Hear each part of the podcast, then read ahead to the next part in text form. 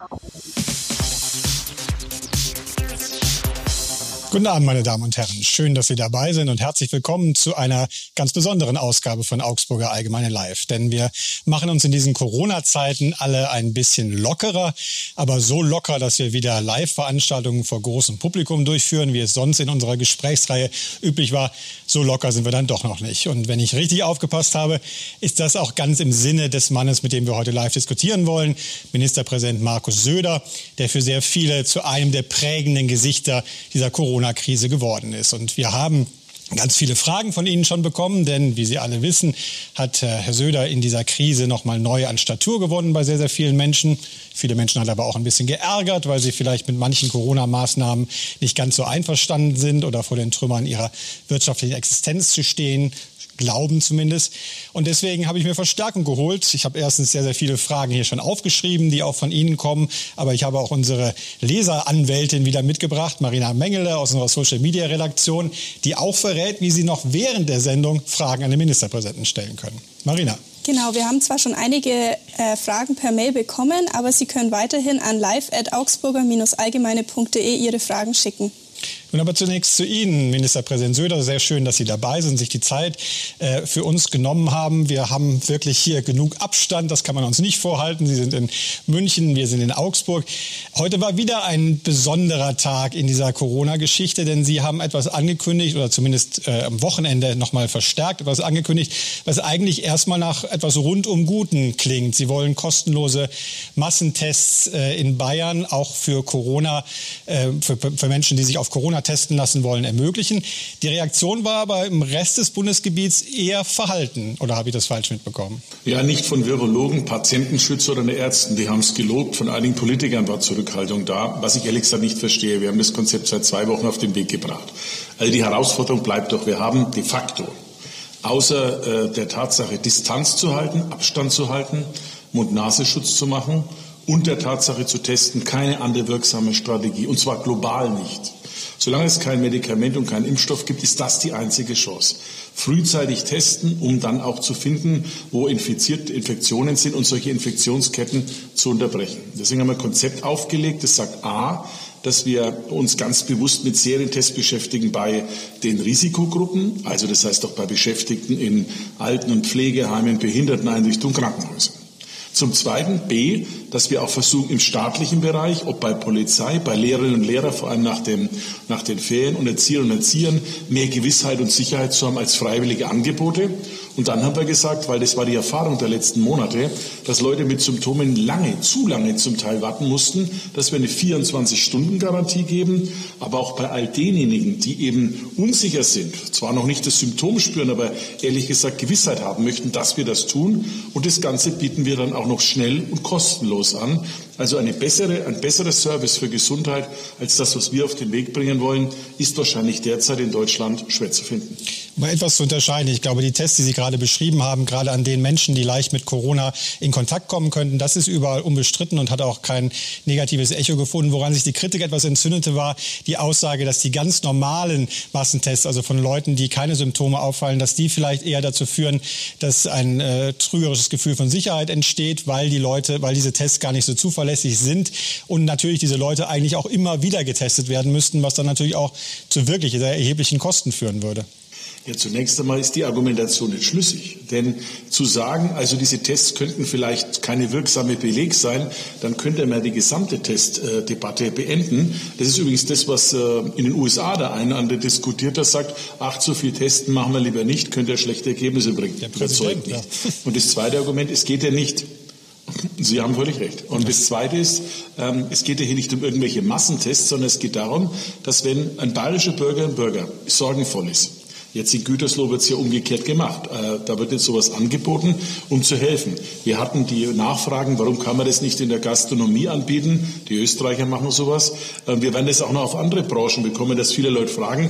Ich möchte die Sicherheit haben, die Sicherheit haben, um dann auch entsprechend äh, gut zu agieren. Natürlich ist der Test ein Momentereignis, das ist er aber generell. Deswegen kann ich ja das Testen nicht absagen. Ich glaube, der eigentliche Hintergrund ist was ganz anderes.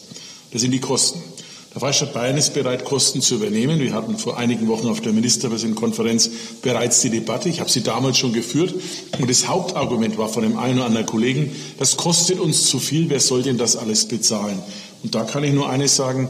Wenn es ein medizinisches Angebot gibt, außer dem Aufbau von Intensivbetten und auch der ausreichenden Produktion von Material wie Masken, dann ist es Testen. Es ist die einzige ernsthafte medizinische Leistung, die der Staat an dieser Stelle erbringen kann.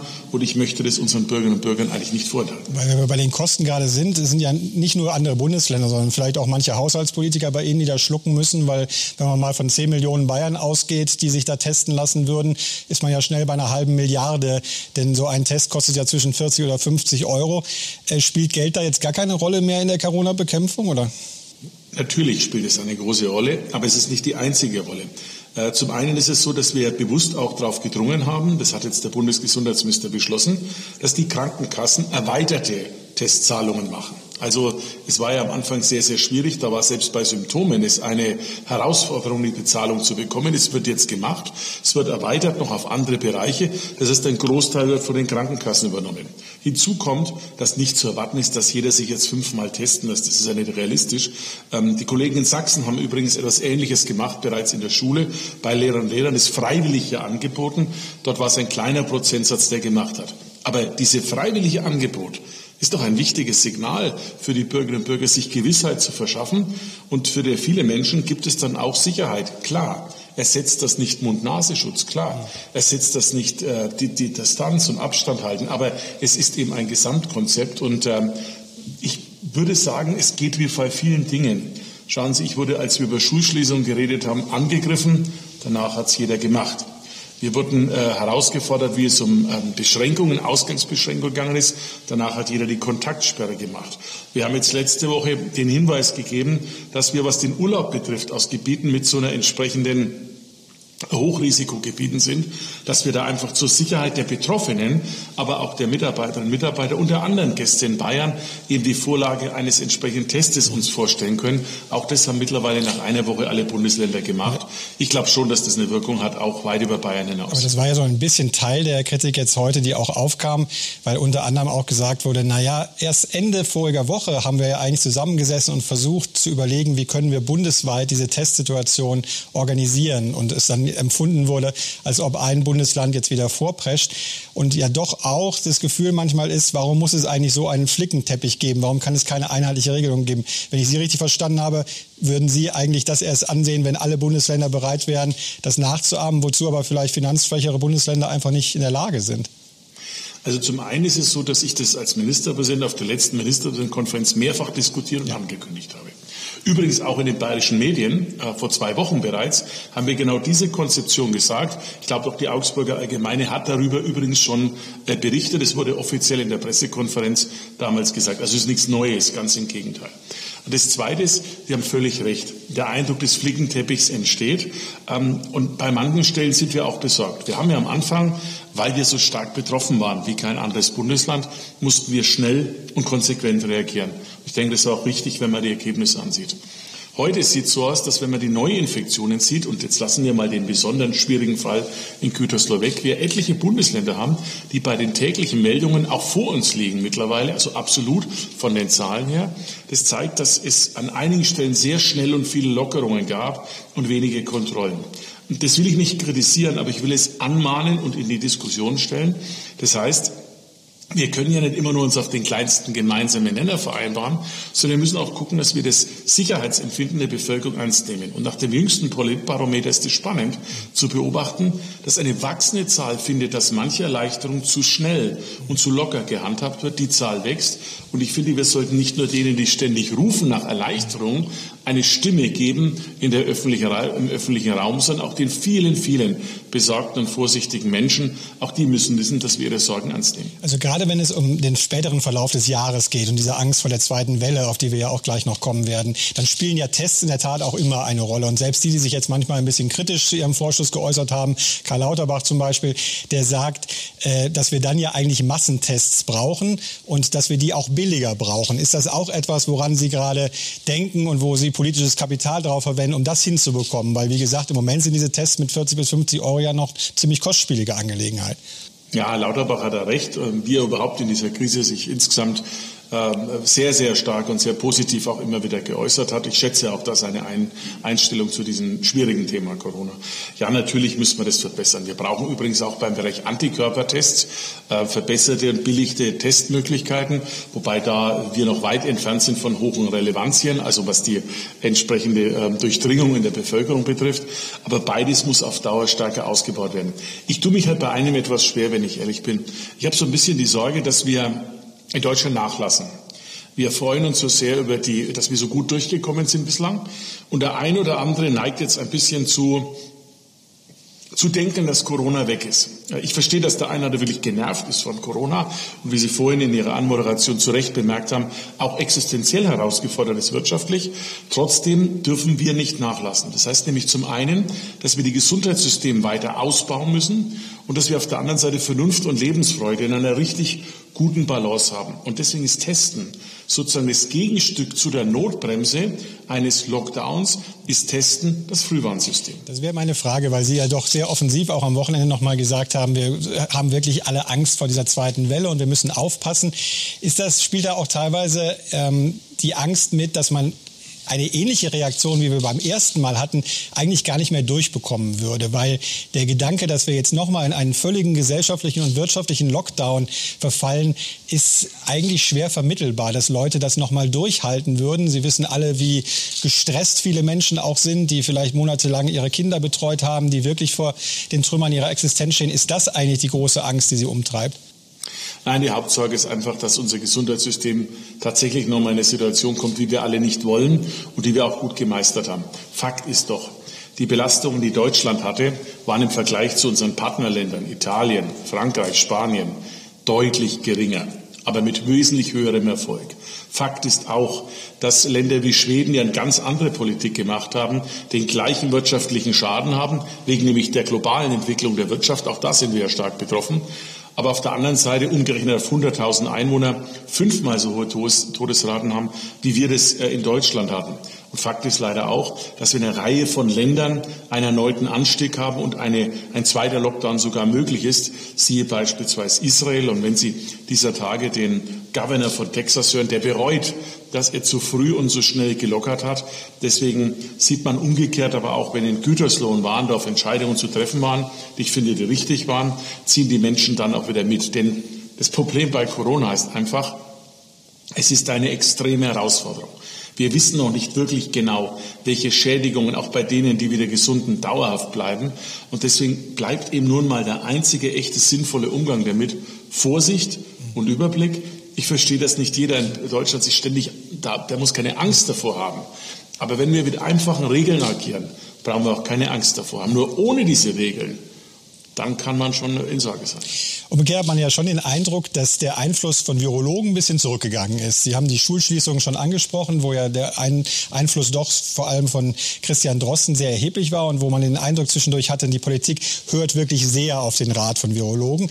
Jetzt zuletzt in den Wochen äh, ist zumindest deren Ratschlag, dass man alles noch ein bisschen länger, strenger handhaben sollte, nicht mehr so gehört worden. Haben wir das zwischendurch übertrieben, dass wir zu sehr uns von den Virologen haben beeinflussen lassen? Ich weiß, es ist eine unpopuläre Position, nein. Virologen ja, zu kritisieren, haben manche ja, nein, schon Schwierigkeiten nein, bekommen. Nein, das ist eine zulässige Frage. Ja. Nein, nein, nein. Das ist eine zulässige Frage natürlich, die Sie stellen, weil die Auswirkungen sind ja auch groß. Also die Frage ist mehr als zulässig. Meine Antwort ist aber zum einen, dass wir in Bayern drauf gehört haben, denn wir haben ja alles später gemacht. Ich wurde ja manchmal ein bisschen auch herausgefordert von dem einen, der sehr stark gedrängelt hat. Schneller, schneller, schneller. Ich glaube, wir haben klug gehandelt. Wir haben nämlich immer gesagt, ich weiß jetzt nicht.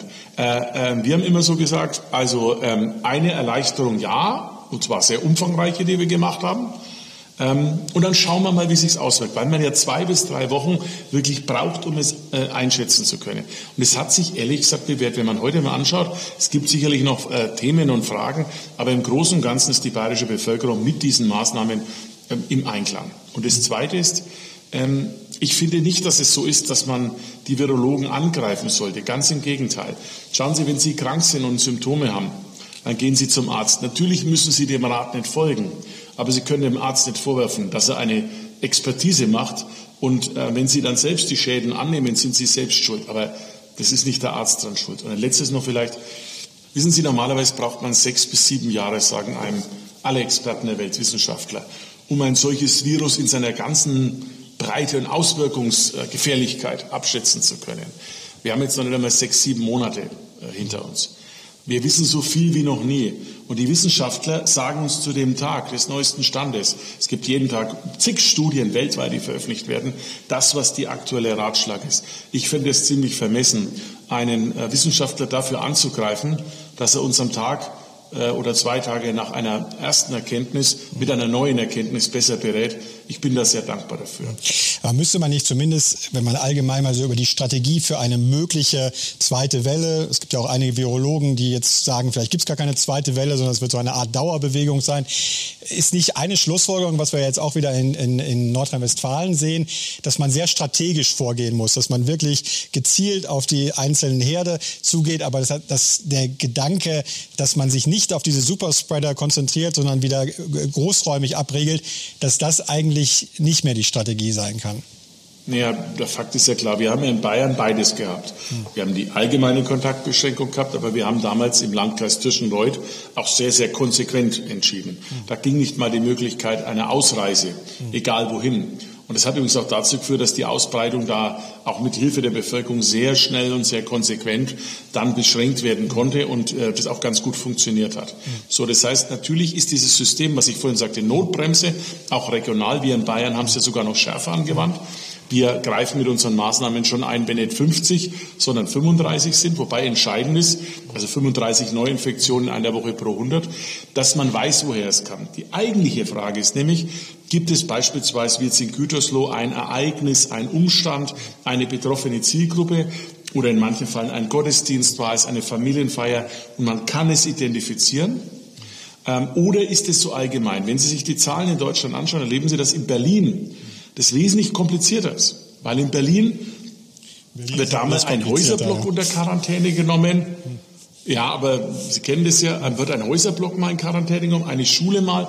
Es ist schwerer abgrenzbar, sodass die Gefahr einer größeren Verbreitung und nicht mehr Zurückverfolgung einer Infektionskette deutlich steigt. Deswegen glaube ich, ist die Mischung aus Frühwarnsystem testen und Notbremse auch vor allem regional, auch sehr kleinräumig, ganz gut. Die Frage zum Schluss, ob, ob das jetzt eine Dauerwelle ist oder eine neue zweite Welle. Also nochmal, die entscheidende Frage ist, unterschätzt man Corona? Ähm, und glaubt man, das Ganze ist vorbei? Und da, glaube ich, sind sich alle einig, das ist auf keinen Fall bei der Frage, wann es vorbei ist, wenn wir jetzt mal uns von der gesundheitlichen Ebene, so wichtig die unbestritten ist und so kritisch die bleibt, mal der gesellschaftlichen und wirtschaftlichen zuwenden. Der Staat hat ja jetzt eigentlich in dieser Krise wahnsinnig viel Vertrauensvorschuss bekommen. Auch die Volksparteien, die Union hat äh, wieder Werte erreicht, auch die CSU natürlich, von denen man vor kurzer Zeit noch gar nicht mehr geträumt hat. Wie schnell kann sowas wieder verschwinden, wenn zum Beispiel im Herbst wirklich die erste Pleitewelle durch dieses Land rast und den Leuten klar wird, wie groß die wirtschaftlichen Auswirkungen dieser Krise sind? Die wirtschaftlichen Auswirkungen sind in den Ländern, die nichts tun, noch viel schlimmer. Beispielsweise USA. Die USA hat sich entschieden, auch für einen anderen Weg. Nicht unbedingt wie Schweden, weil Schweden ignoriert nicht Corona, hat eine andere Strategie. In den USA wird ja zum Teil äh, relativ interessant über diese Herausforderung Corona geredet oder sogar negiert. Die wirtschaftlichen Schäden sind enorm. So. Das heißt also, der Vergleich ist zunächst mal relativ einfach zu sehen. Zweiter Punkt, Sie haben Sie völlig recht, natürlich fragen die Menschen danach, wie geht es uns weiter? Und auch da gilt der Grundsatz, ähm, ohne die medizinische Vorsorge wird die wirtschaftlichen Schäden noch größer.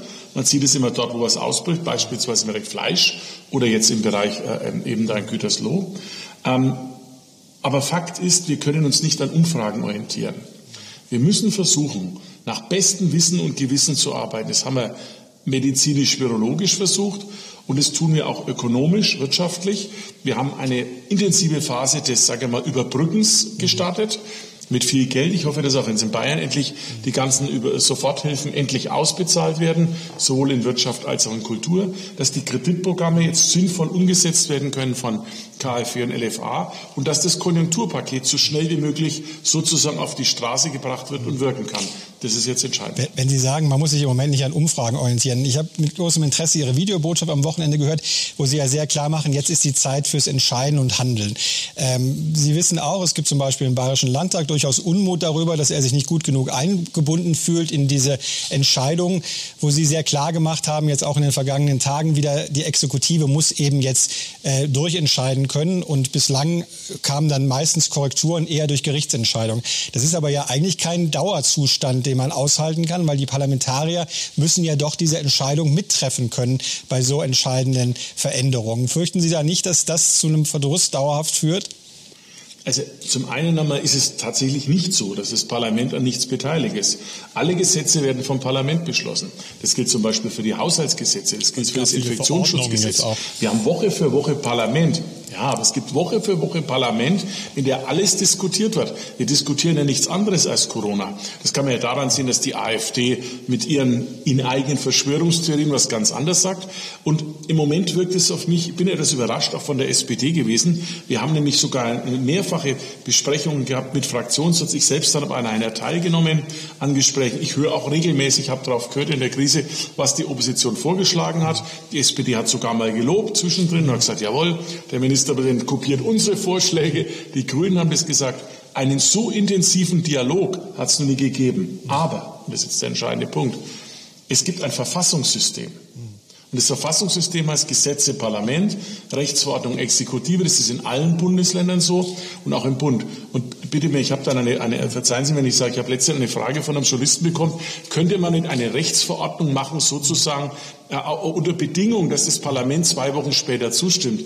Also hätte ich zum Beispiel bei der Ausgangsbeschränkung, jetzt ein Beispiel, hätten wir gesagt, jetzt diskutieren wir vier Wochen, ob das stattfindet oder nicht, hätte das vielleicht Leben gefährdet. Jetzt ist es nicht bei jeder so eine Entscheidung, das weiß ich auch, ähm, aber ich glaube, dass wir da sehr verfassungsmäßig handeln, sogar mehr als andere. Und dass das, der, der Anwurf, der von der SPD kam, meiner Meinung nach eher auf die Tatsache zurückzuführen ist, dass sie eines nicht mit sich ausmachen kann, warum er in Berlin so handelt und in Bayern es kritisiert. Es ist nur ein bisschen, Schade eigentlich. Es ist nur ein bisschen, Umfragewerte für die SPD leider auch kein Zentimeter. Es ist nur ein bisschen zu hören, auch aus anderen Fraktionen, auch aus Ihrer Koalition, die Sie ja haben, dass es zu Beginn der Krise schon so war, dass Sie auch versucht haben, die anderen Parteien da mehr einzubinden und dass Sie das Gefühl haben, dass das ein bisschen schwindet im Lauf dieser Krise und äh, dass die Entscheidungen da immer etwas einsamer werden, auch so dringlich sie oft sein müssen.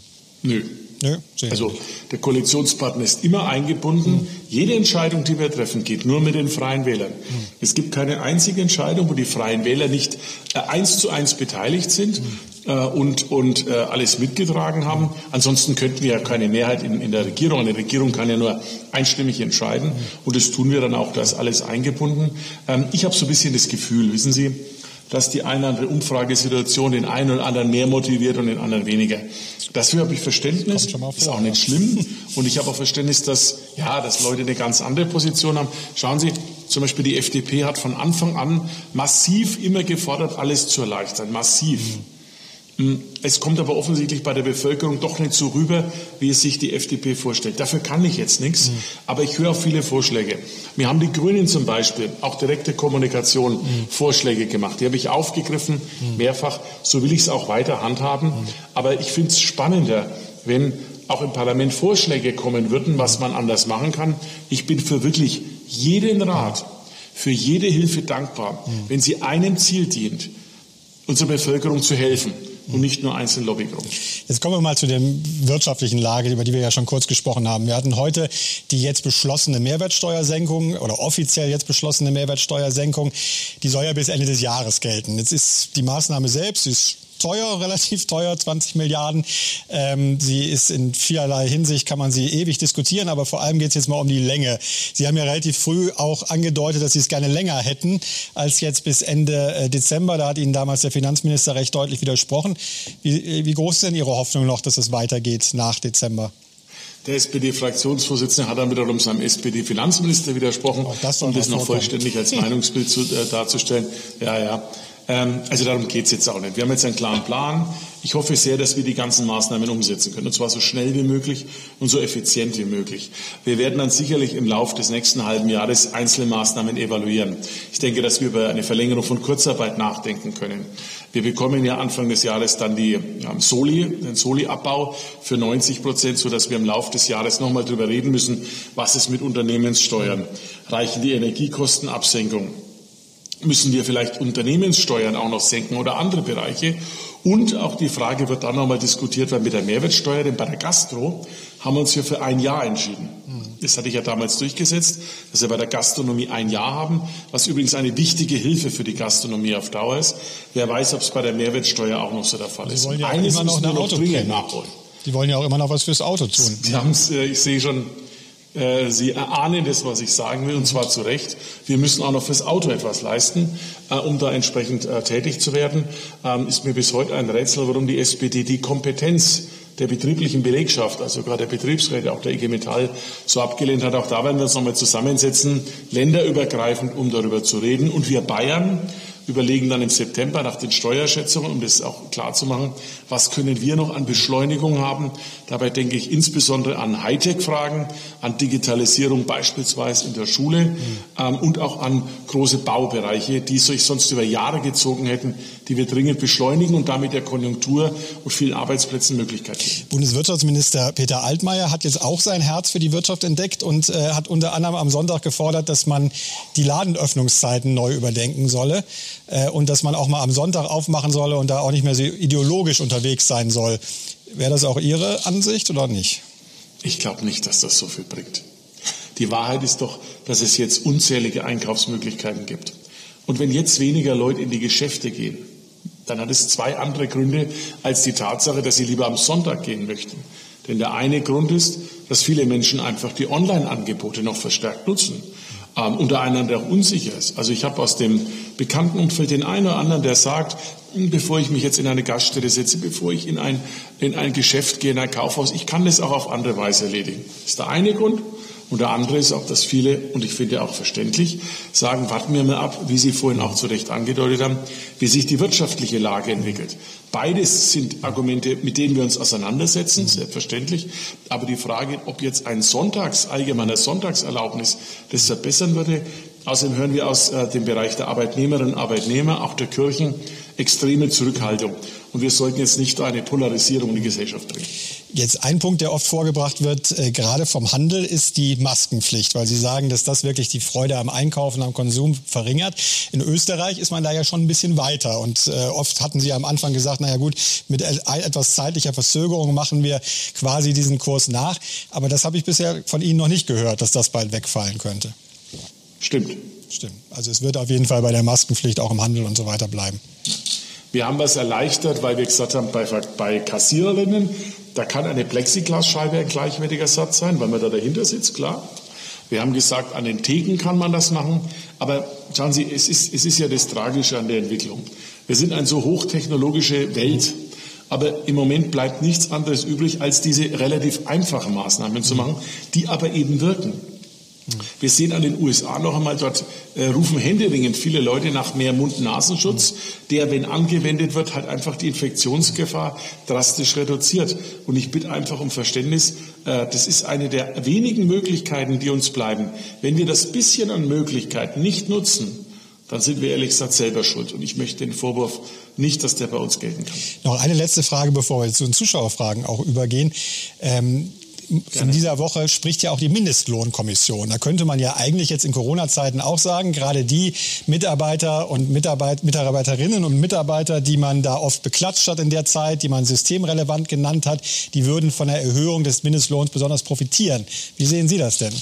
Also ich glaube, eine allgemeine Erhöhung des Mindestlohns ist nicht das Relevante, aber es gibt Zielgruppen, da wir dringend nachdenken müssen. Wir müssen unbedingt für den gesamten Pflegebereich jetzt mit deutlich höheren Lohnstrukturen arbeiten. Da haben Sie völlig recht. Deswegen haben wir in Bayern unabhängig von der Bundesdiskussion, wo ein Pflegebonus übrigens nur für einen Bereich der Pflege ist, wir haben das ja für alle gemacht, für alle Pflegekräfte in Bayern. Wir haben ja auch während der gesamten Corona-Hochzeit auch freies Essen und Getränke in all den Einrichtungen, Krankenhäusern, Pflegestationen, Alten- und Pflegeheimen und Behinderteneinrichtungen gemacht. Ähm, also ich bin der festen Überzeugung, wir brauchen da mehr Geld äh, für eine bessere Pflege. Dafür will ich mich auch gerne einsetzen. Und wenn es da Veränderungen gibt, werden wir das sofort unterstützen. Aber nur noch mal zur Sicherheit, also eine Erhöhung, eine höhere Empfehlung der Mindestlohnkommission, die sagen würde, wie ja manche sogar sagen, bis auf 12 Euro rauf oder eine deutliche Erhöhung, das würden Sie nicht unterstützen. Zunächst einmal muss die Mindestlohnkommission überhaupt eine Empfehlung abgeben, mit der werden wir uns dann beschäftigen. Aber Sie haben vorhin in einer der Fragen sehr zu Recht auf die Sorgen des Mittelstandes und der Wirtschaft hingewiesen. Ich weiß nicht, ob es für manche Branchen, wenn wir das jetzt so machen, einen umgekehrten Effekt hat. Das heißt, die, die da noch zahlen, die würden sicherlich den Betrag gerne zahlen, aber viele können vielleicht nicht zahlen. Und wir sollten jetzt keine Impulse setzen, um vielleicht umgekehrt noch die Gefahr zu laufen, dass wir sogar Arbeitsplätze verlieren. Da finde ich umgekehrt besser, den Soli so zu senken, dass viel mehr Entlastung bei den Bürgern bleibt. Marina, los zu den ersten Zuschauerfragen. Du hast ja eine ganze Menge, glaube ich. Genau, die erste Frage kommt von Ralf Büschel. Warum muss in Schulen beim Unterricht Mindestabstand gehalten werden, wenn zum Beispiel Hochzeiten mit maximal 50 Personen erlaubt sind? Es gab dringend den Wunsch, dass wir Hochzeiten wieder erlauben. Und wir haben sehr darauf geachtet, die ganzen menschlichen Veranstaltungen, die wichtig sind. Also einen erleichterten Besuch in Alten- und Pflegeheime, aber auch gerade bei Hochzeiten und Beerdigungen doch mehr zu erfüllen. Aber wir sagen dabei auch, dass eigentlich jeder Abstand halten sollte, der außerhalb seines Hausstands bei einer solchen Hochzeit ist. Jetzt wissen wir auch, dass das relativ schwer zu kontrollieren ist. Wir appellieren da an, an die Vernunft, das zu machen. Wir haben ja gesehen, dass bei Hochzeiten sehr schnell Infektionsrisiko entstehen kann, vor allem wenn sie sehr groß sind. Darum haben wir sie noch klein erlaubt. Aber da kann man noch vernünftig Abstand halten. In der Schule bei Schülern und Schülern ist es schwieriger. Wir werden uns jetzt über den Sommer damit beschäftigen, ob im September dann mit der Einführung eines möglichen Regelungsunterrichts dies noch so bleiben muss. Das wird dann nochmal überlegt werden. Für den jetzigen Moment ist das, glaube ich, ein gutes Konzept. Aber in der Tat ähm, Abstand halten ist egal wie für alle gut, wenn es außerhalb des eigenen Hausstands ist. Eine Frage von Stefan Deutzmann. Als Schutzmaßnahme bei Corona gilt Abstand halten. Österreich und Bayern waren ähnlich konsequent. Dennoch war der vorgegebene Abstand in Österreich durchgängig etwa 50 Zentimeter geringer als in Bayern. Welche wissenschaftliche Begründung gibt es also für den bayerischen und, bayerischen und gegen den österreichischen Abstand? Jetzt würde ich fragen, welche wissenschaftliche Begründung gibt es für den österreichischen Vorschlag? Äh, wir sind uns an dem, haben uns immer an dem orientiert, was uns die Experten geraten haben, die bei uns sind. Eine kurze Anschlussfrage hier von mir, von Robert Federle aus Augsburg, weil es da auch um Kultur geht. Äh, da wird geschrieben, im Restaurant dürfen zehn Personen aus verschiedenen Haushalten ohne Maske sich gegenüber sitzen und unterhalten, während im Theater und im Kino nur Doppelsitze mit viel Abstand und Maskenzwang für nicht einmal eine 50-prozentige Auslastung sorgen. Auf der Bühne dürfen die Darsteller nicht zu nahe kommen, aber auf dem Fußballfeld rennen 22 Spieler plus Schiedsrichter ohne Mindestabstände herum. Versteht das noch einer? Verstehen Sie es? Naja, ja, schon, man kann das schon genauer begründen. Also bei den Fußballspielern war es so, da finden Dauertests statt und da ist eine ziemliche Quarantäne. Das haben wir an der anderen Stelle in der Kultur noch nicht so. Wir erleben gerade am Staatstheater Nürnberg, dort ist jetzt eine Infektion zustande gekommen. Damit legt es wieder den gesamten Betrieb lahm, der jetzt gerade am Anlaufen war. Also deswegen, wenn irgendwas passiert, ist die Welt am nächsten Tag eine andere. Das wollen wir nicht, sondern wir wollen natürlich eine Perspektive für Kultur. Wir werden jetzt Folgendes machen. Einen Bereich werden wir ändern oder wieder ergänzen, weil sich das bislang bewährt hat. Die Kulturveranstaltungen laufen sehr, sehr seriös und sehr gut von vielen Kulturschaffenden. Deswegen werden wir jetzt so agieren, dass die Maskenpflicht sozusagen im Umfeld ähm, äh, bis man hineingeht, bleibt. Aber wenn man dann auf dem Platz sitzt, äh, dass man die dann ähnlich wie wir das in der Kirche haben, dann kann die Maskenpflicht innerhalb des feststehenden Platzes dann eben abgelegt werden und man kann die Kultur dann, ob eine Stunde oder eineinhalb, je nachdem, wie das Ganze dann konzipiert ist, kann man dann äh, ohne Maske genießen. Wenn es dann wieder rausgeht, wo die, wo die Eingänge sind, wir werden das morgen nochmal beschließen. Ja. Aber das ist dann eben der Vorteil, wenn man da rausgeht und es wird enger, Garderobe und ähnliches mehr, da macht es einfach Sinn, weil man keinen richtigen Abstand halten kann. Künstler sind ja generell empfindsame Wesen und äh, es war doch viel Empörung darüber da, dass sie dann zwischenzeitlich noch hinter Fußpflegern und ähnlichem genannt wurden, wenn es um Lockerungen ging, weil das so einer der Ungenauigkeiten der Corona-Politik in ihrer Zeit ist, dass sie die Kultur so ein bisschen vergessen haben zwischendurch. Ich glaube nicht, weil ich wüsste jetzt nicht, dass andere Berufsgruppen mit so viel finanzieller Unterstützung rechnen können wie der Kunst- und Kulturbereich. Also der Kunst- und Kulturbereich liegt uns sehr, sehr am Herzen. Deswegen haben wir ja nicht nur sehr, sehr große Hilfen für das gesamte Thema ähm, der finanziellen Unterstützung des Künstlers gemacht, sogar weit über die Künstlersozialkasse hinaus, sondern wir unterstützen auch ähm, ähm, ähm künstlerische Betriebe, also Theater beispielsweise, ähm, Spielstätten, die äh, erhebliche Probleme haben. Die alle bekommen Unterstützung von Seiten des Freistaats Bayern. Also wir haben eines der ambitioniertesten Programme, die alle Bundesländer haben, um das Ganze umzusetzen. Ich habe jetzt auch darauf gedrungen, dass der Wissenschaftsminister es noch beschleunigt, die Auszahlung, ähnlich wie im Wirtschaftsbereich. Mir ist es das gebe ich offen zu, alles noch etwas zu langsam und dauert zu langsam. Das heißt nämlich eigentlich Soforthilfe und entwickelt sich zumindest zu einer langwierigen Hilfe. Das kann eigentlich nicht sein. Aber das Angebot ist da, die Hilfe steht. Wir helfen auch, helfen auch den anderen Möglichkeiten dabei. Aber ich habe Verständnis, dass die Menschen sehr besorgt sind, äh, denn es handelt sich ja in der Tat bei der Kultur ohnehin um viele Berufe und auch äh, Engagements, die finanziell es nicht leicht haben. Das sind ja nicht so super äh, Gagen, wie es einige wenige haben. Insofern haben wir übrigens auch nicht nur den Künstlern die Unterstützung gegeben, sondern beispielsweise in einem Theater auch Maskenbildern, Requisiteuren und andere, die mithelfen am gesamtkünstlerischen äh, Werk. Auch wenn wir nicht mehr zur äh, absoluten Kernzielgruppe gehören, aber wann wird man mal wieder in einem Club tanzen können? Das dauert. Denn äh, da ist die Ansteckungsgefahr einfach ähm, mit am höchsten. Aber Sie können ja zum Beispiel zu Hause mit Ihrer Partnerin tanzen. Ähm, und wenn Sie dann den, den befreundeten Ausstand einladen. Alkohol hilft. Ja, ja klar, ja, können genau. Sie ja machen, ist ja zulässig, ist ja kein Problem. Ja. Ja, ich weiß jetzt nicht, ob das jetzt der richtige Ratgeber über dieses Medium ist, aber das, auch das kann jeder selber entscheiden, weil übrigens genau das ja einer der Faktoren ist. Schauen Sie, wenn Sie die Bilder anschauen, ich weiß nicht, wie es Ihnen geht, an manchen Stränden in England, oder manchen Partys den USA gefeiert werden, die man gesehen hat. Und überraschenderweise danach eine massenhafte Infektion sich verstärkt. Haben Sie da gutes Gefühl? Freuen sich darüber? Natürlich, achten wir drauf, wobei da deutlich anders ist äh, äh, noch die Situation. Aber äh, kann, ich kann nur einfach dazu raten, auch für sich selbst Vernunft anwenden zu lassen. Schauen Sie, das Eigentliche, was sich doch jetzt ändert, ist, Erleichterung bedeutet, der Staat überträgt seine Verantwortung für das öffentliche Leben wieder zurück an den Einzelnen. Das bedeutet nicht, dass alles gut ist und man nichts mehr tun muss, sondern man ist selbst gefordert, Verantwortung zu zeigen, Vernunft walten zu lassen. Es tun unglaublich viele Menschen dafür wirklich Dankeschön. Aber wir müssen uns immer noch überlegen, ob wir diejenigen, die unvernünftig sind, ob wir denen nicht helfen vernünftig zu werden und umgekehrt die Vernünftigen ein Stück weit zu beschützen. Das ist der Spagat, vor dem wir täglich stehen. Ich weiß, dass Marina nicht das Tanzen am meisten vermisst, sondern Eishockey. Ich weiß nicht, ob darauf gleich eine Antwort folgen wird, aber du hast ja auch noch jede Menge Zuschauerfragen. Genau, ähm, neben meiner persönlichen Frage, wann wieder Eishockey stattfinden kann, kommt auch eine Frage von Felix Negele.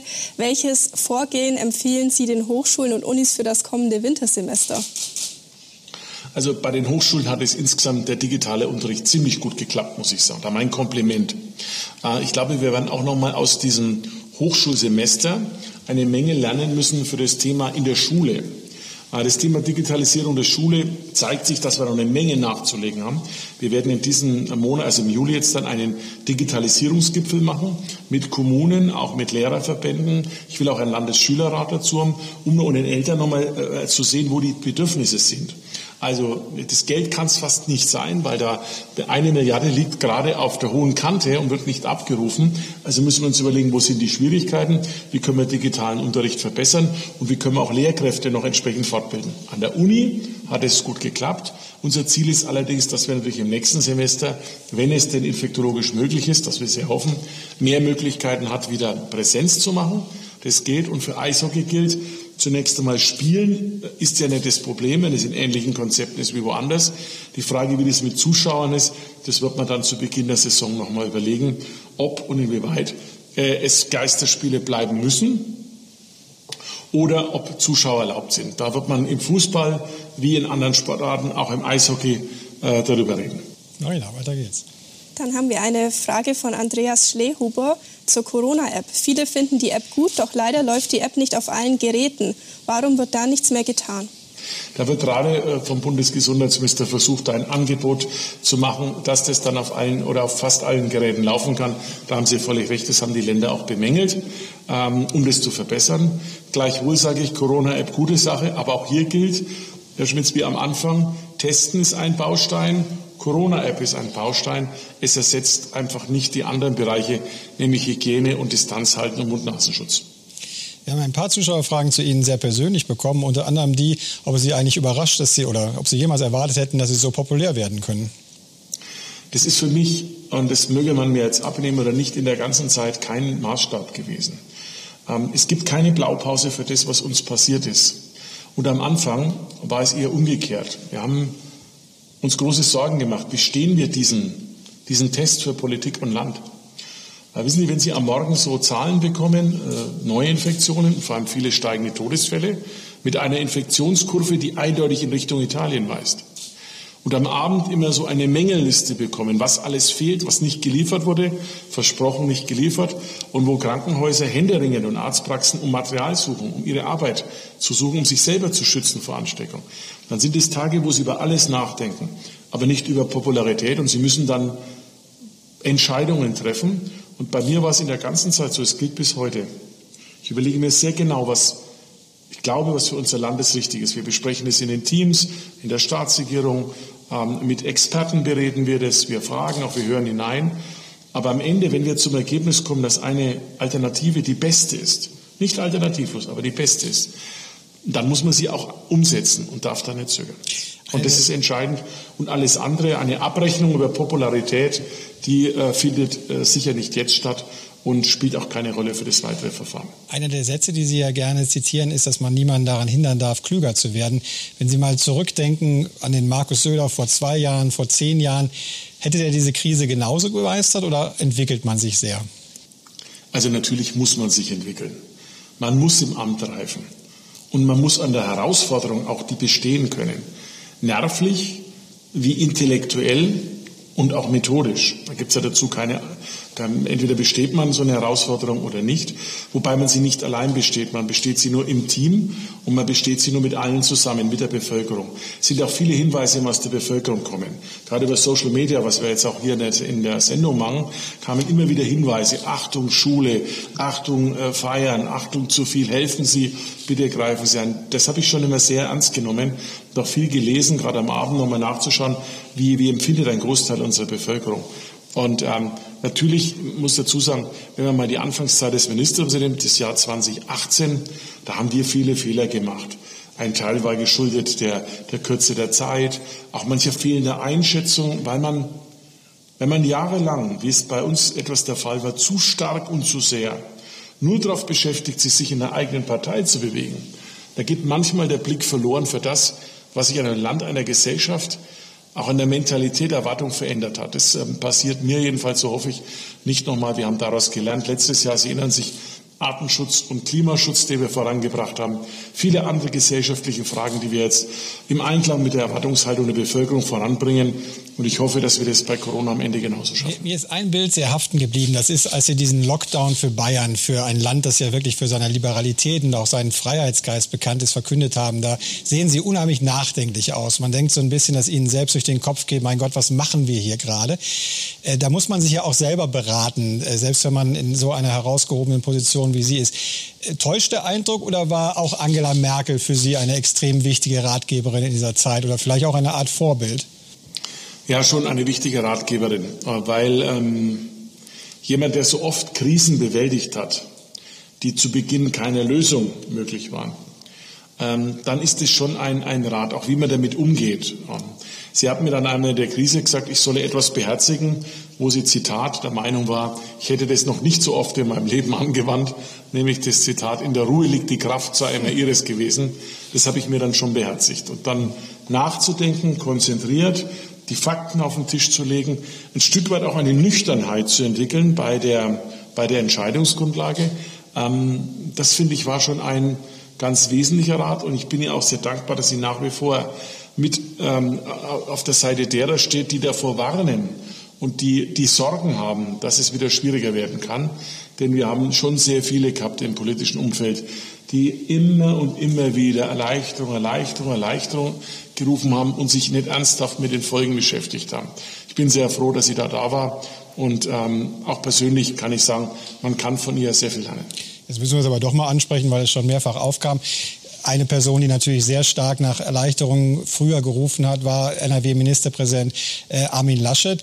Würden Sie sagen, dass er einfach in einer extrem schwierigen Lage war, weil er noch mehr in dieser Doppelrolle ist, eben als ein Kandidat für den CDU-Vorsitz und als Ministerpräsident eines großen Bundeslandes, das auch sehr betroffen ist von Corona? Also ich habe totales Verständnis für jede Meinung in dieser Zeit. Man darf nicht vergessen, die Infektionslage war ja unterschiedlich. Wir haben Bundesländer gehabt, da war wenig und trotzdem haben die Kolleginnen und Kollegen ganz engagiert mitgearbeitet. Mecklenburg-Vorpommern oder Sachsen beispielsweise. Wir haben unterschiedliche Geschehnisse in anderen Ländern. Wir haben überall mit allen gut zusammengearbeitet, auch mit Armin Laschet. Jeder muss die Entscheidung nach seinem Wissen und Gewissen treffen. Da kann man auch letztlich keinen Ratschlag geben und da darf man auch ehrlich gesagt nicht urteilen. Ich habe dafür alles Verständnis und Respekt, aber erwarte umgekehrt genau die gleiche, die gleiche Entgegenkommen und das Verständnis, wenn wir Entscheidungen treffen mussten, denn wir waren von Anfang an einfach stärker betroffen.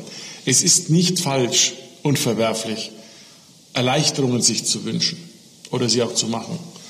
Ähm, ich glaube nur wichtig ist, dass man auch dabei den richtigen Rhythmus hatte.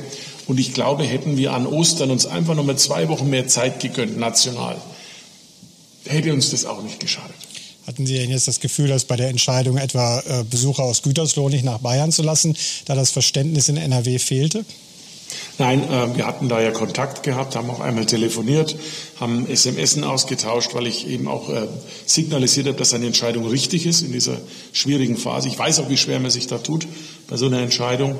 Ähm, und ähm, da war völliges Miteinander. Man darf ja nicht vergessen, Mecklenburg-Vorpommern hat ja sogar Gäste schon vorher zurückgeschickt ohne eine vergleichbare Regelung. Wir haben ja ein Angebot gemacht, dass man eben mit einem Test dann entsprechend die Chance hat, seinen wohlverdienten Urlaub anzutreten. Es ist ja auch nicht bös gewesen. Äh, es geht ja nicht um Stigmatisierung, Ausgrenzung, sondern es geht um bestmöglichen Schutz für alle, auch für die Menschen dort. Marina, weiter geht's mit dir. Eine Frage von Heiko Dietz. Welche Lösung gibt es für die schlechte Regelung, dass Empfänger der Corona-Soforthilfe keine Künstlersoforthilfe beantragen können? Naja, man hat sich halt entschieden, eins oder das andere dann an der Stelle zu machen. Ähm, es muss ja ein Angebot sein und ein Angebot liegt jetzt davor und das ist, glaube ich, ein gutes Angebot. Von Hannelore Marx die Frage, halten Sie Kreuzfahrten mit Schiffen über 1000 Reisenden im Sommer für realistisch? Ich gönne jedem sein Urlaubsvergnügen. Ich kann mich aber an die Schilder erinnern von Menschen, die hochgehalten haben, holt uns heim. Vielleicht erinnern Sie sich auch noch daran. Vor einigen Wochen war das nur. Jetzt sind wir da. Ich habe kein gutes Gefühl, auch ganz persönlich, bei großen Reisen ins Ausland. Ich finde, wir haben ein wundervolles, ein wundervolles Land, Deutschland. Bayern ist noch nicht besonders schön, aber es gibt auch genügend andere schöne Plätze in unserem Land. Ich finde, man kann doch jetzt in diesem Jahr einfach mal erkunden, was unser Land zu bieten hat. Ähm, sei es mal auf die Zugspitze gehen, viele Leute waren da nicht. Sei es im schönen Allgäu, was gibt es für Schöneres als das Allgäu? Oder man kann auch mal an die Nordsee und Ostsee fahren und beispielsweise mal auch Helgoland besuchen. Ja, das sollte man eh ohnehin in seinem Leben Sie einmal getan haben. Was will ich damit gehen. sagen? Ja, das werde ich auch, werde auch im August äh, Daniel Günther besuchen, mein Mama, weil es wunderschöne Gegend. Deutschland ist ein wunderschönes Land. Und man kann nächstes Jahr vielleicht wieder äh, ähm, eine große Kreuzfahrt machen durch die halbe Welt. Meine Empfehlung wäre, dieses Jahr zumindest mal zu überlegen, ob nicht auch Deutschland, Bayern oder das Allgäu eine Alternative wäre. Friedrich Merz äh, war ja zwischendurch länger fort äh, und war auch zwischendurch natürlich an Corona erkrankt, hat sich jetzt aber zurückgemeldet und seine Liebe für Schwarz-Grün entdeckt. Und äh, wenig überraschend hält er sich auch für den geeigneten Mann, um Schwarz-Grün umzusetzen. Sehen Sie das eigentlich auch so? Fakt ist, dass nächsten Jahr Bundestagswahl ist. Fakt ist auch, dass nach meiner Einschätzung die Grünen der Hauptherausforderer werden. Denn wenn Sie sich die Umfragezahlen anschauen, haben die Grünen die letzten Wochen de facto keine, keinen aktiven Part an der deutschen Politik haben können, gar kein Vorwurf, sind aber trotzdem vor der SPD, die eigentlich einen starken Part innehaben müsste äh, in den Umfragen. Also zeigt sich, das wird die Hauptherausforderung sein. Ähm, mir ist es jetzt ein bisschen zu vorschnell zu sagen, wir machen jetzt mal Schwarz-Grün und das war's. Ähm, ich glaube, dass es am Ende einen sehr ambitionierten Wettbewerb geben wird, wer am Ende die Nummer eins ist in Deutschland und wer den Kanzler stellen kann oder die Kanzlerin. Und deswegen rate ich uns jetzt dazu, Folgendes zu tun. Nicht über Bündnisse zu spekulieren, ja sie sogar vorwegzunehmen, sondern aus eigener Kraft einen Politikansatz zu entwickeln, der über das hinausgeht. Schwarz-Grün jetzt zu propagieren heißt vielleicht sogar zu akzeptieren, dass man sagt, ach, in Großstädten Umweltpolitik sollen sich die anderen kümmern, wir kümmern uns um andere Zielgruppen.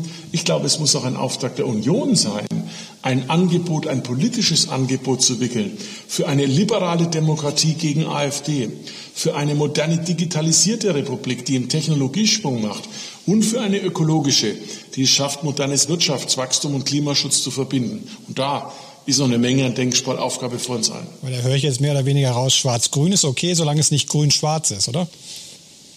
Grün-Schwarz äh, sieht man, Baden-Württemberg ist zumindest für Schwarz eine echte Herausforderung. Mhm. Ähm, ich glaube, es ist auch heute auch nicht die Zeit, jetzt über Koalitionen zu spekulieren. Schauen Sie, bei so vielen Parteien, die sich um Mehrheiten bewerben.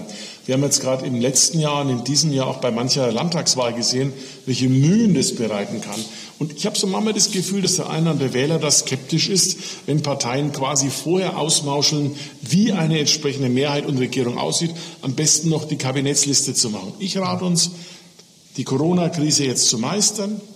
Zweitens strategisch klarzumachen, was der Weg der Union ist, in klarer Abgrenzung zu AfD, in klarer Positionierung für eine moderne, eine moderne, auch ähm, weltoffene, aber auch bodenständige Gesellschaft, in der wir leben. Und dann, glaube ich, ergeben sich die Dinge eher von selbst. Ich würde mich jetzt ungern profilieren wollen damit, indem man sich nur auf einen Partner festlegt, was passiert, wenn der Partner am Ende gar nicht will. Das wäre dann enttäuschend. Auch wenn wir gar nicht, noch gar nicht darüber sprechen wollen, denn wir sind in der Tat noch mitten in der Krise. Aber verstehen Sie die in der Union, die sagen, wenn die Union oder die CDU im, äh, im Dezember bei 40 Prozent liegt und relativ sicher den nächsten Kanzler stellen würde, kann sie die Kanzlerkandidatur nicht der CSU überlassen? Mal unabhängig davon, dass die Sache eh nur gemeinsam entschieden werden kann und ich dazu wirklich x-fach alles gesagt habe, haben wir ein bisschen Sorge.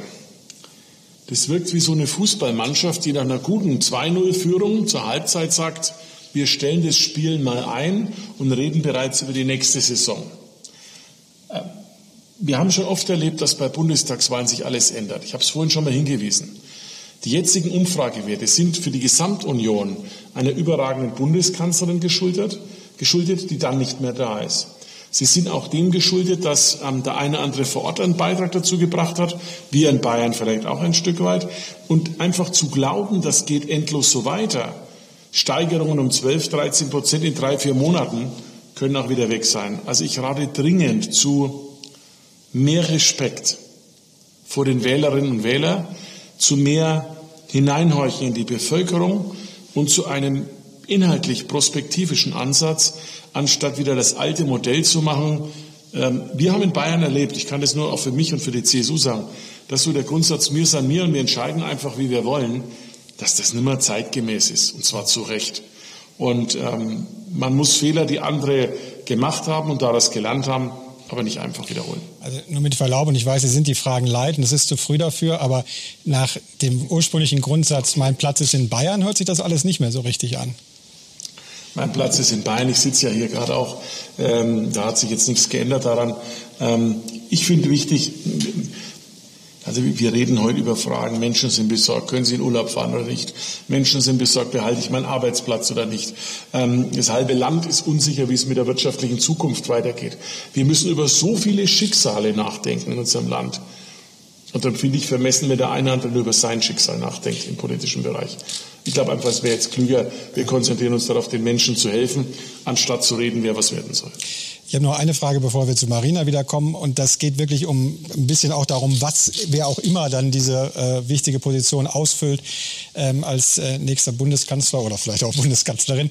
Äh, und da geht es um die Polarisierung in der Gesellschaft. Ähm, wir haben vor kurzem eine Umfrage gemacht, in der wir die Leute gefragt haben, ob mehr Polarisierung als sogar in der Flüchtlingskrise droht. Und da war eine sehr, sehr starke Mehrheit dafür, dass die Leute das für die nächsten Jahre erwarten. Ist das die größte politische Herausforderung der nächsten Jahre? Dass du Gewinner ja, und Verlierer in Corona hast? Also Gewinner ist weniger, ja, aber viele krasse Verlierer. Gesellschaft. Ja. ja, also ich glaube, das ist nicht nur die Frage Gewinner und Verlierer, das ist auch der Grundantagonismus, der wächst. Wenn Sie mal anschauen, mit welchen zum Teil doch sehr auch abseitigen Ideen argumentiert wird, was in manchen WhatsApp-Gruppen stattfindet. Schauen Sie, ich, ich will niemanden zwingen zum Impfen. Das darf jeder selber entscheiden. Aber zu sagen, dass das Impfen möglicherweise dazu da ist, um irgendwelche Dinge zu chippen und Überwachungssysteme zu machen, ist zu gelinde gesagt eine sehr ja, vereinzelte wirkliche Meinung, die dahinter steht. Verstehen Sie, was ich meine? Das, das macht mir Sorge, dass über die gesamte Art der Diskussion auch so aggressiv diskutiert wird und ähm, auch zum Teil so ähm, antagonistisch äh, gearbeitet wird. Ich glaube, es ist schon auf der einen Seite eine Aufgabe, das stärker zusammenzubringen, aber es hat natürlich was damit zu tun, dass bestimmte politische Gruppen versuchen, immer wieder dies zu kapern. Man hat es bei den Anti-Corona-Demos gemerkt. Ich bin auch unserer Bevölkerung hier sehr dankbar, dass sie sich nicht hat vereinnahmen lassen von der AfD dass sie sich nicht hat, ähm, wie es zu Beginn einer anderen Diskussion damals bei Begida war, dass sie zu Massenaufläufen dazugekommen sind. Und ich habe damals das Motto ausgegeben, man muss nicht bei einer Demo nur physisch, sondern auch geistige Distanz halten. Das haben viele Bayern sehr beherzigt. Da bin ich sehr, sehr froh drüber. Marina. Herr Lukas Ratgeb möchte wissen, nachdem jetzt private Feiern bis zu 100 Leute ohne Abstandsregeln ähm, erlaubt sind, ob es auch eine Perspektive für den Kontaktsport im Freien, wie zum Beispiel Fußball, gibt. Das gibt es als Perspektive, ja. Ähm, ähm, wobei bei den 100 muss man dazu sagen, ist ja nur im Freien, ist nicht innen. Äh, sieht die Lage ja so aus, dass wir da ähm, eine andere Form von Abstand halten können. Das ist beim Fußball schwieriger, aber wir überlegen auch, wie man den Fußball wieder stärken kann. Auch zum Sport möchte Edelgard Meyer noch wissen, warum im Tanzunterricht Masken getragen werden müssen. Ähm, bei ihrem Tanzunterricht sind wohl neun Paare anwesend, die auch äh, privat natürlich miteinander Umgang haben. Und der Sport ist trotzdem sehr anstrengend und die Maske stört da natürlich so sehr wie auch im Fitnessstudio. Da ist sie aber keine Pflicht. Also wenn sie mit, wenn sie, wenn, wenn die Dame mit ihrem Partner tanzt, dann braucht sie keine dazu haben, weil ansonsten ja das Abstand halten beim Tanzen bei neuen Paaren jederzeit möglich ist. Dann dürfte das ja eigentlich nicht so ein Problem sein in der Realität. Wenn man ständig den Partner wechselt oder ganz nah beieinander tanzt, dann entsteht natürlich das Problem, weil man ja nicht vergessen darf, woanders am Fitnessstudio muss ja Abstand gehalten werden.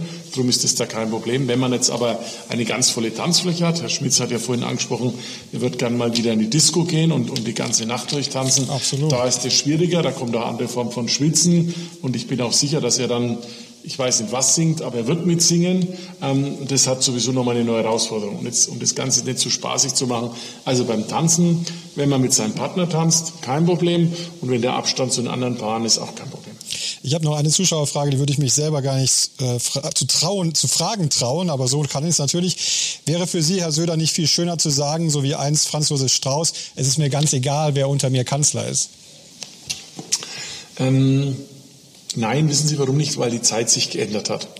Zu Zeiten von Franz Josef Strauß, da haben wir gesagt, äh, so ungefähr, äh, man wird es heute übersetzen, so Bavaria alone. Ja? Ähm, ich habe gelernt, dass das nicht mehr geht in dieser Welt, die in jeder Beziehung pandemisch vernetzt ist, nicht nur bei Corona, beim Klimawandel, in vielen anderen Fragen auch. Ähm, ich glaube, wir erreichen nur dann was, wenn wir mehr auf Zusammenarbeit setzen. Ich habe heute ja bei der, beim Amerika-Haus auch den Appell nochmal gerichtet. Ich habe das mit einem afrikanischen Sprichwort versehen, das mir immer gut gefallen hat. Das da heißt, wenn du schnell gehen willst, dann geh allein. Wenn du weit gehen willst, dann geh gemeinsam. Und das heißt leider auch, dass wir in Deutschland, wenn wir nur weit gehen wollen, gemeinsam agieren müssen. Und das bedeutet für jeden manchmal ein bisschen weniger Folklore, aber dafür auch das Bemühen nach gemeinsamen Lösungen.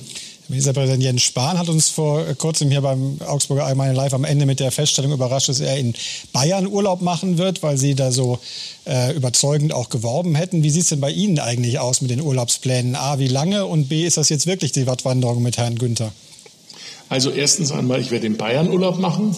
Nicht so lange, aber ich werde in Bayern Urlaub machen. Äh, dann noch ein paar Tagesausflüge werde ich machen. Und, ähm, und dann bin ich sehr gespannt, das haben wir eben schon länger ausgemacht, schon vor der Corona-Krise, ähm, dass wir mal auch, nicht, wir haben ja die Nationalparke, wir werden jetzt aller Voraussicht nach den größten Waldnationalpark bekommen mit der Erweiterung des Bayerischen Waldes. Und im Wattmeer ist der größte flächenmäßige Nationalpark in Deutschland. Also werden wir da uns gemeinsam treffen. Küste und Alpen sind die natursensibelsten Regionen, die äh, Deutschland hat. Insofern liegt es nahe, sich da zu treffen. Da wird nichts hineingeheimst. Aber so eine Wattwanderung, ich habe das schon mal gemacht, ist schon auch etwas sehr Spannendes. Also Inspiration aus dem Norden für den Süden. Versöhnlicher könnten wir die Sendung gar nicht beenden. Ich danke Ihnen ganz herzlich, Ministerpräsident Söder, für diese ganze Stunde mit uns, mit den Leserinnen und Lesern. Wir werden uns bald wieder zurückmelden mit Augsburger Allgemeinen Live. Vielleicht dann auch wirklich mal wieder live. Bleiben Sie gesund. Vielen Dank.